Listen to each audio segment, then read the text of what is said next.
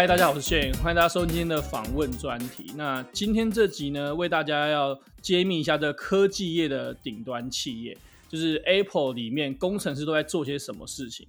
那今天很荣幸邀请到的是我大学的一位同学，叫做 Johnson，让我们欢迎 Johnson。哎，大家好，我是 Johnson。好，那我先请你简单的自我介绍一下好了。呃，OK，我是 Johnson，然后大学也是就是化工系。然后现在是在深圳的 Apple 做硬体研发的工程师。在大学的时候，你对我有什么第一印象吗？虽然我们其实，在大学不是同个交友圈呐、啊，那你在不是同个交友圈的状况下，对我有什么第一印象吗？脑中印象最深的两个，就是一个是知道你是组友会的嘛，虽然我不知道为什么。然后第二个是，诶，我知我一直印象中你是很。喜欢跳舞的人，很爱跳舞的人，之夜美必定参加跳舞表演的那个人。没错，没错。OK，那其实我这边要讲一下，我大学的时候其实没有太多的交集啊。但是比较特别的是，我们在出社会的时候，在以一个很酷的方式就交集到了。就有一天，我的我在我前公司，然后业务就说：“哎，有一个新的 Apple 的客人要来拜访我们，讨论这样。”然后一打开会议室的时候，就发现是我大学的同学 Johnson 坐在那边当我的客人。然后那个时候我记得好像是。一个 Make 的相关的案子啊，然后他就开始跟我们 讨论一些事情，这样。我我那时候非常惊讶，因为我也不知道，就说我其实完全没有预料到我会在工作上直接遇到就是同学这样。可我记得那个时候你好像帮我们开个案子看一下下，然后你就你就又去看其他案子，对不对？呃，对，因为那时候没什么，就说没什么人，刚好。那个时间能过来，所以当时就是被临时派过去协助大家一下。哦，我只是临时来，就是看一看而已，没有真的要这这个 handle 这个案子。那种时候，呃，对，因为我 handle 的是这个案子的终端，然后你们是一个上游小零件嘛，所以我就是有问题了，稍微去看一下问题。之前也有访问一些化工系的朋友啊，一些同学。那这边想问一下，其实化工系啊，最让人家讨厌就是说。他的考试很多，啊，每次都考这个期中月、期末月都考一个月，然后科目必修也很多。那你觉得化工系这四年那么多课，你觉得哪一堂课你自己觉得最有用？我的工作上没有直接用到，但是我觉得，呃，其实我很喜欢所有的实验课，就是我觉得那种动手动手做的流程对，对对这种科技业的工程师是特别有帮助。哦，你喜欢去。实做相关的课，那我们确实蛮多的，蛮多实验课。对，其实基本上应该从大一一路到大三都有实验课吧，所以我觉得那个是很好的一个训练。当初我踏入制造业，就是三 C 的供应链的时候，我就有发现，其实。我们大一有一堂课不是有工程图学吗？其实那堂课应用也蛮大的，几乎每天都要看到那个工程图。但是以前根本不知道会跟这个工程图有那么紧密的结合。就说以前看嘛，就什么二 D、三 D 什么的。然后工作后在之前的时候，一八年的时候是很常要看二 D 图跟三 D 图，看一些尺寸，所以也是没有想料想到了。反正那个那堂课反而是以前很讨厌，结果他。后来发现最常用到，而且好像后来我记得，如果多会画一些三 D 的软体，其实在制造业也算是蛮有帮助吧。不管是看模具或是看一些设计图。对，其实，在制造业、科技业，如果你有这种三 D 啊、机械的 background，其实你会会有非常多机会。那有没有最讨厌的课？讨厌啊，想一下啊，物化吧。感觉物化当时就是很不爱上课，然后上了也听不太懂。对，努力上完，但是不知道在干什么，就是就是负责考试而已。没错。那我想问一下，就是说，其实，在大学基本上就是分几类嘛，有一些可能呃，就是学业一部分，然后可能诶呃交朋友、谈恋爱一部分，然后有一部分一定是一定会问到，就是说。社团的部分，那在大学的时候你是参加什么社团？呃，我大一没有参加社团，然后我从大二大二开始参加台大的手语社，然后就这样一路差不多玩了两三年吧。基本上后半段的大学时间都在呃手语社还有社办度过。那你会参加手语社，是因为你原本就会手语吗？还是你大学才开始进入手语这个领域？诶、欸，高中学过一点点，高中大概学了应该有半年吧。但是高中当时比较是表演性质，然后大学大学的时候学的这个就是既有表演，又是真的可以跟聋朋友沟通的手语。哦，所以你是说高中在学手语，通常就是只想热舞社而已，然后可能男生女生一起玩。对对对，高中的手语社基本上就是表演 表演社。对，OK，所以你在大学的时候基本上都没有参加其他的社团嘛，都是只有在手语上面，然后系上跟呃可能校友会都都没有参加这样。对，就可能大一还稍微有跟一些系上的活动，但是大二进社团以后，我就比较没有参与系上的一些职业啊这种活动了。那在大学其实最多的就是时间了。那你除了单纯的玩手语社，你还有去做哪些活动啊？比如说我们学校有很多这种呃官方办的活动，比如说什么新生书院啊，什么学生会，或者是说。你下课会去家教啊，或干嘛的嘛？你还有其他零碎时间，你通常在干嘛？呃，我大学扣了手语社很多的时间在家教，就呃上家教啊，然后学校的社团我有帮忙过一些学生会的东西，但不是非官方的。对对，我人不在学生会里，但我有帮忙。哦，就可能朋友在里面，然后。去偶尔帮个忙，这样那种感觉。对对。那你说你大部分时间都在家教，你那个时候最高纪录同时有几个家教？五六个吧，五六个学生，应该有五六个学生。其实你是一口气上五六个，还是说分开个别五六个？呃，都是一对一，都是一对一的。假设一个礼拜都上一堂课的话，那你就要大概要花可能 maybe 十个小时吗？差不多。那你这样的那个时候的月薪不就可能有两三万了？如果有五个家教学生，有，所以 太多了吧？对，所以我有点后悔当时毕业没有当个全职家教。在大学的时候算是大学型的财富自由，所以想干嘛就干嘛，想吃什么就吃什么。所以那个时候你已经去自助餐或是去餐厅不用看菜单价钱的。看菜单还是要看一下，还是看还是看是是要看一下。你说大学生月领三万，还是要看菜单价钱？要要要。还是要看你每天吃酱也是会吃垮。呃，除了刚刚前面那几题大学相关的事情啊，其实，在我们这个频道有一个很重要的一题，就我都会问一下来宾说，在大学的时候，你有没有什么心动的时刻？可能要从参加手语社后面开始吧，因为呃，在戏上的时间太少了，所以没什么心动时刻。那进手语社那时候，在做干部的时候，其实就有看到一个。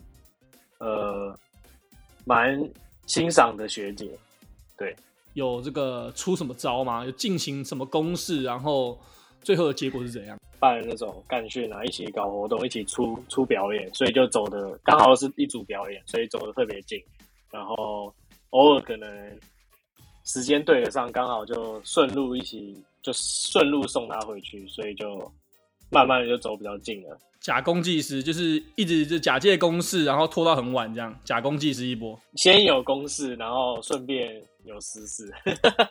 好聊聊，反正最后就是透过办办这个活动之后，然后日久生情，然后相处时间又多，然后就就成功到手了。对，后来就就在一起了。OK，好，那前面闲聊也差不多，那现在就来进入今天的主题，来揭秘一下 Apple 的工程师到底都在做些什么事情这样。好，那这边先请问一下 Jonathan 说，其实你大学没有念研究所嘛？所以你一毕业之后的职涯是怎么选择啊？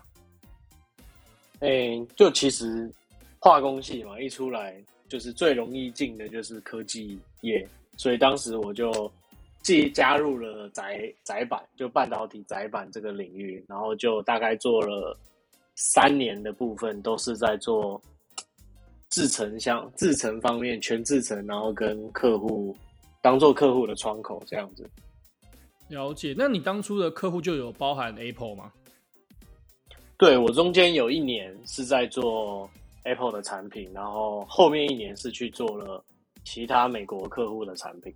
做了三年之后，你下一份是就开始准备要面试 Apple 嘛？那当初是什么契机让你决定说啊，我要换工作啊，换领域这样？呃，其实当时几个点嘛，就是第一个是前公司内部的问题，所以导致我想离开。然后第二个也是刚好有苹果，就是中国苹果这个机会。然后我因为我个人也比较没有那么排斥说一定要在留在台湾或是出来这边工作，所以当时就透过一些人帮我开启了就是这边面试的一个流程。这样，那这边就要想问一下，其实呃这是蛮重点的一题，因为可能蛮多人没有机会挤入苹果面试的第一个关卡。那你可不可以跟大家简单介绍，你当初进入苹果的时候，面试流程大概是怎样的？当时是因为我有内部的人帮我递了我的履历嘛，所以其实呃第一关就是递履历那一关比较简单的过了，所以递履历后的话，其实我就总共是三 round 的 interview，然后就确定了这一个。可以进来工作这件事情，就他三面都通常会面哪些的问题，或者怎样的呃形式，然后去 qualify 你这个人是适合这个 program 的。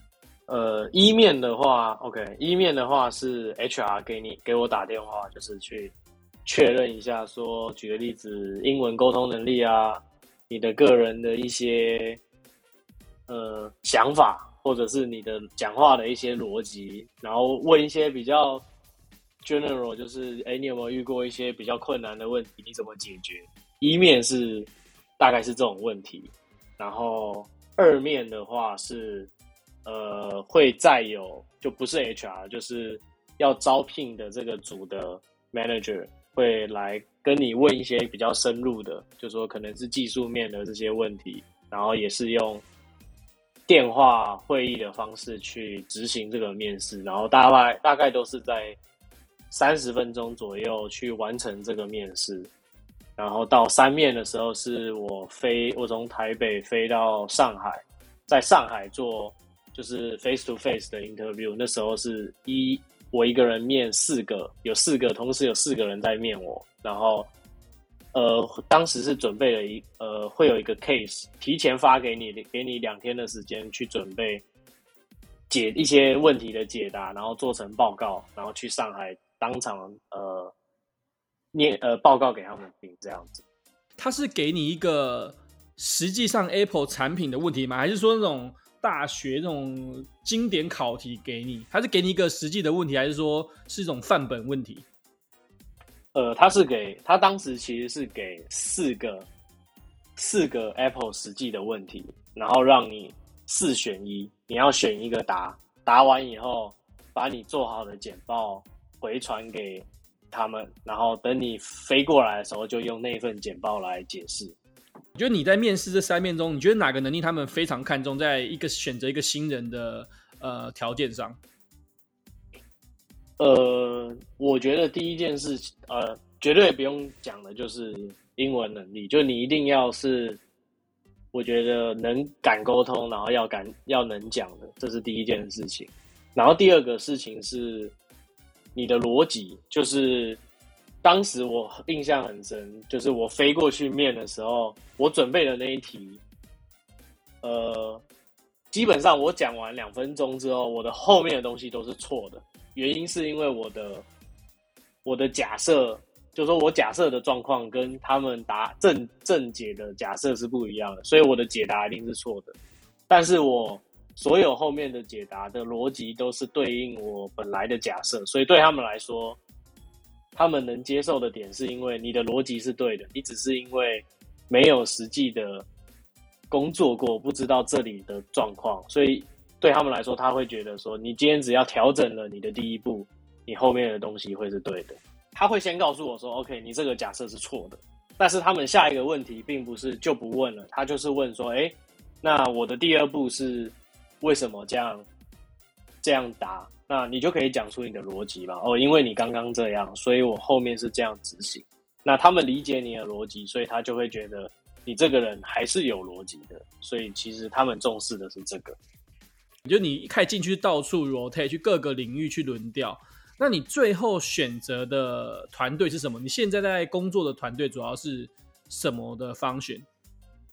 呃，我前面轮了两个，就我总共一年半，我轮了两个组，但我最终去了第三个我没轮过的组，所以当时有一番的面试到了我现在的这个组，然后我现在这个组做的东西是在做可靠可靠度，就是英文是 reliability 这一块。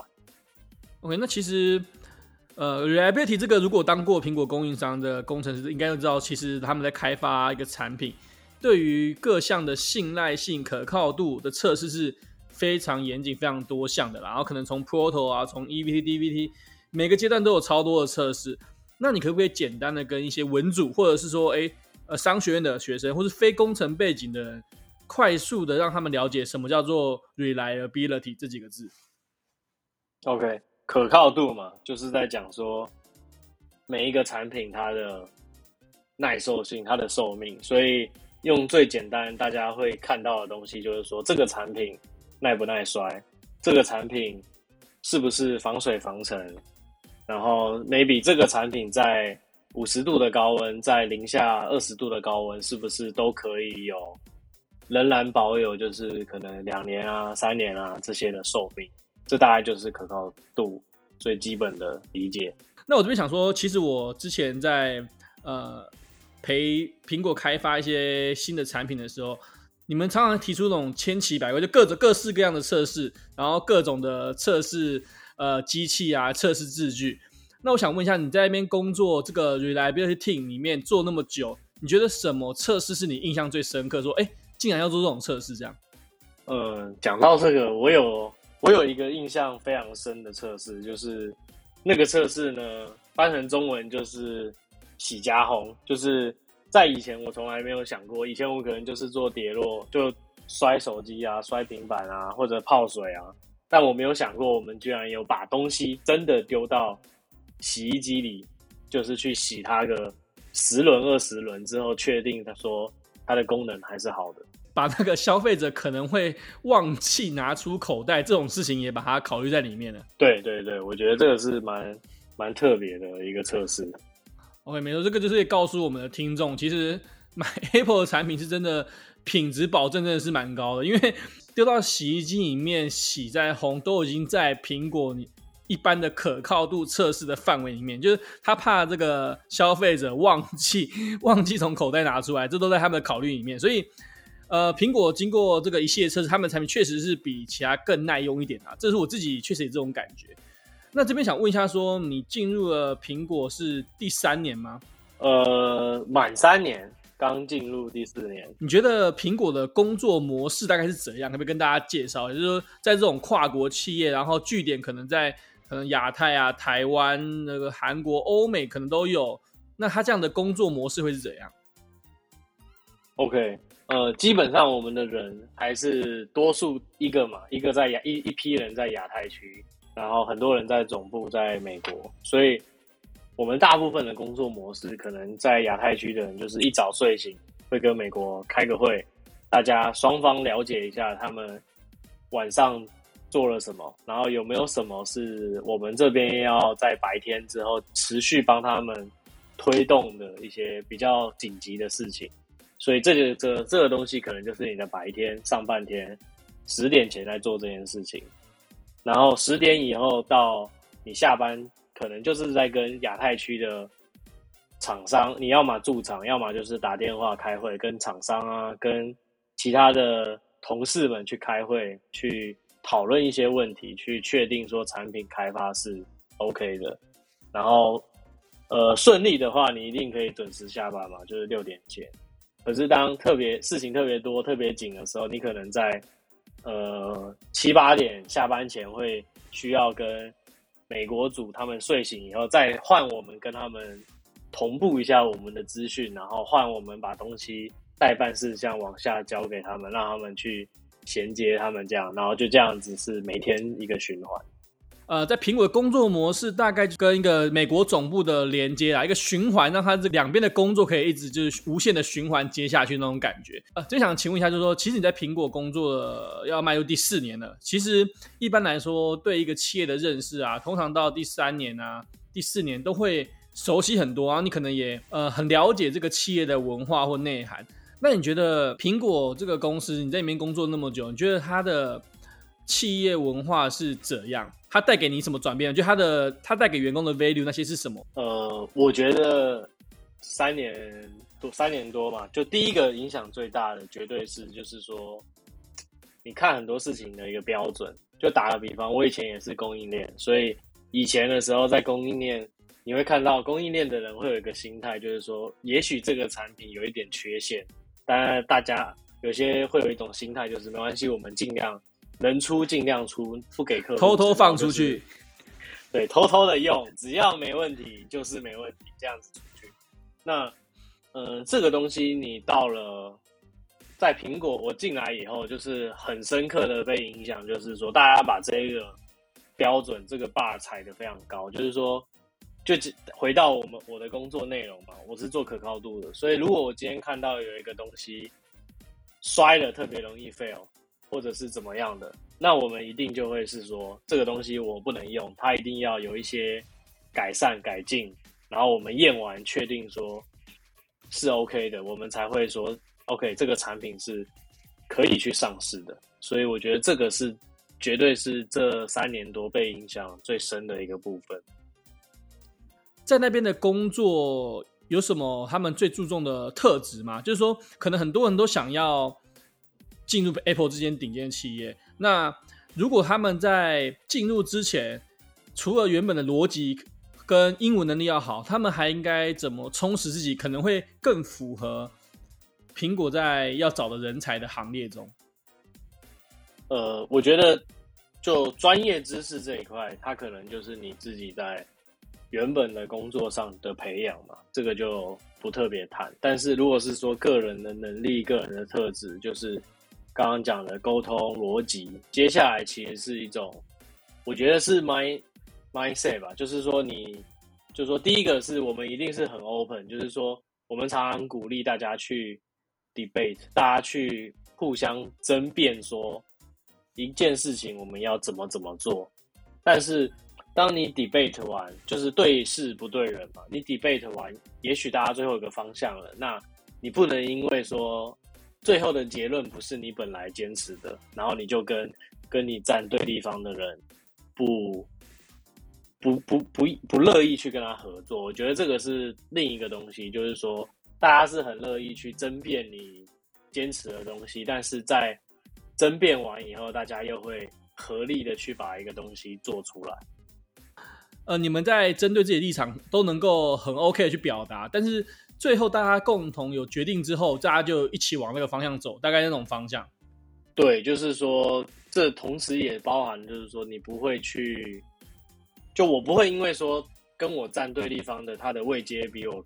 高一阶、高两阶，我就觉得说我讲的东西不合理，因为我们在争的东西是事情嘛，所以我不，我们不应该是因为他高一两阶，他讲的东西就是对的，所以我觉得这是一个蛮可能以前在台湾企业很多东西就是比较会有这种阶级嘛，上面讲的的那种压力。了解，所以其实，在苹果的内部。呃，并不会有很严重的这个阶级感的意思喽。对，苹果其实我们一直在讲，就是大家的阶级是比较平的。就是我，呃，就以我来说，我可能往上七阶或八阶，也许就是 Tim Cook，就是大概是这种概念。但是在我不知道在台湾公司是不是就是这样，但是苹果是一个几万人的公司，但是你往上七八阶，可能就已经到。呃，Tim Cook 的这种这种 level 了大型顶级的国际企业中，它算是比较扁平的一个组织模式了。对，我们的组织是相对很扁平的。呃，你的职缺是 base 在深圳嘛？那你在大陆就生活了这样就快四年，要迈入第四年。那你觉得你在大陆的生活，你觉得跟台湾有什么不一样吗？你在那边生活那么久？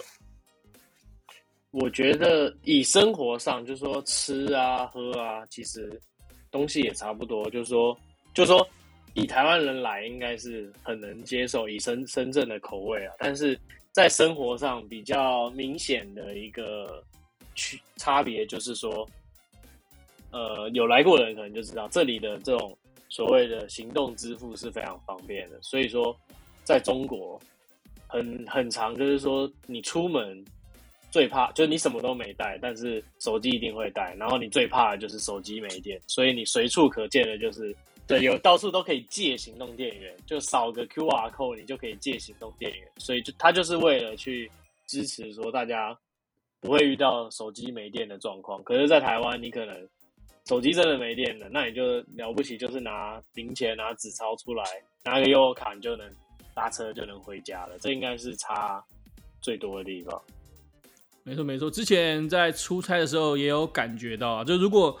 你出去基本上很多地方，它几乎是不收现金的吧？就只让你刷这个支付。那这边想问一下，这这是方便的地方吗？那你觉得在深圳这个地方，这些其实比较都市，有什么不方便的地方吗？在大陆的生活不方便，我觉得第一个啦，可能有些人会觉得说，呃，你好像什么东西都被监控，就是大家会觉得说，诶，也许你用个通讯软体啊，打个电话都被监控。然后我觉得对。台湾人来第二个，我觉得也是很不方便的地方，就是你跟，就说我跟台湾朋友的一些联系啊，不管你透过 Line、Facebook、YouTube、Instagram 这些东西，都是被这边被 block 的，所以我觉得这个应该是对台湾人过来是最不方便的地方，就是要一直翻墙，要翻越那个高墙，才可以找到自己的朋友，翻越围墙，然后有时候他们在开某一些。重要大会，他可能又会在更严谨的去监控这些翻墙的一些东西。OK，了解。那这边想要问一个比较诶世俗的问题，就是说你在那边的那个房租那些的是大概多少钱？就我们想了解一下，说在深圳这个地方生活，其实深圳是一级一级城市吗？对，北北京、上海。广州、深圳嘛，这四个它还是一级一线城市。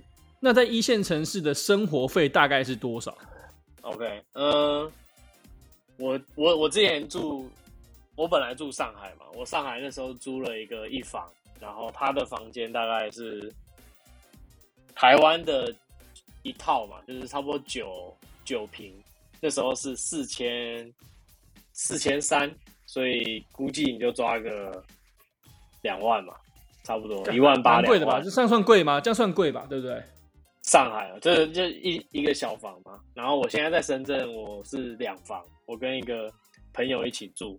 然后我们两房是，呃，等一下啊，二十四平，台湾的我都讲台湾的二十四平。然后我们的房租是三万七八八千五人民币，所以也是差不多快两万了，基本上。因为我现在住的也算相对市中心，所以可能就还是这个价钱两万。所以住在市中心，大概房租都是两万左右，两到两万两万五差不多。哎、欸，那呃饮食是不是 Apple 会支付啊？没有、欸，吃东西的这块我，我不出差，所以我我其实就自己自己 cover。好，那这边问一个可能最多人、一般平民百姓最想知道一个问题：Base 在大陆一年的 package 大概会多少？你讲一个 range 就好，不用讲的很 detail。带有工作三年经验的工程师进入到 Apple 这个团队，那工作三年后大概的待遇会在哪个 level？你是说在 maybe 台湾工作三年直接进来这样子？呃，现在应该在两百。到两百五之间，应该对，一年在就全部有的没的加一加，应该会在两百到两百五，包含股票吗？是是包含 stock，最近应该蛮开心的吧？这个如果包含 stock，应该是你们蛮喜欢的一件事情吧？感觉跟着公司一直分红一直上去。对，就是包含 stock 的话，就是说。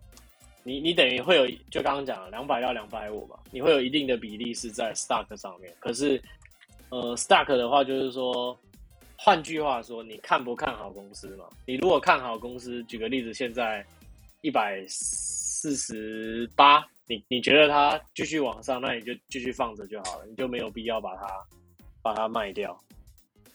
呃，今天就非常感谢这个 Johnson 来受访，然后跟我们分享很多，包含之前大学的生活，然后职涯的分享，然后后来进入到 Apple 整个面试流程啊，然后工作的内容。那今天就到这样吧，大家晚安，谢谢 Johnson。OK，谢谢，拜拜。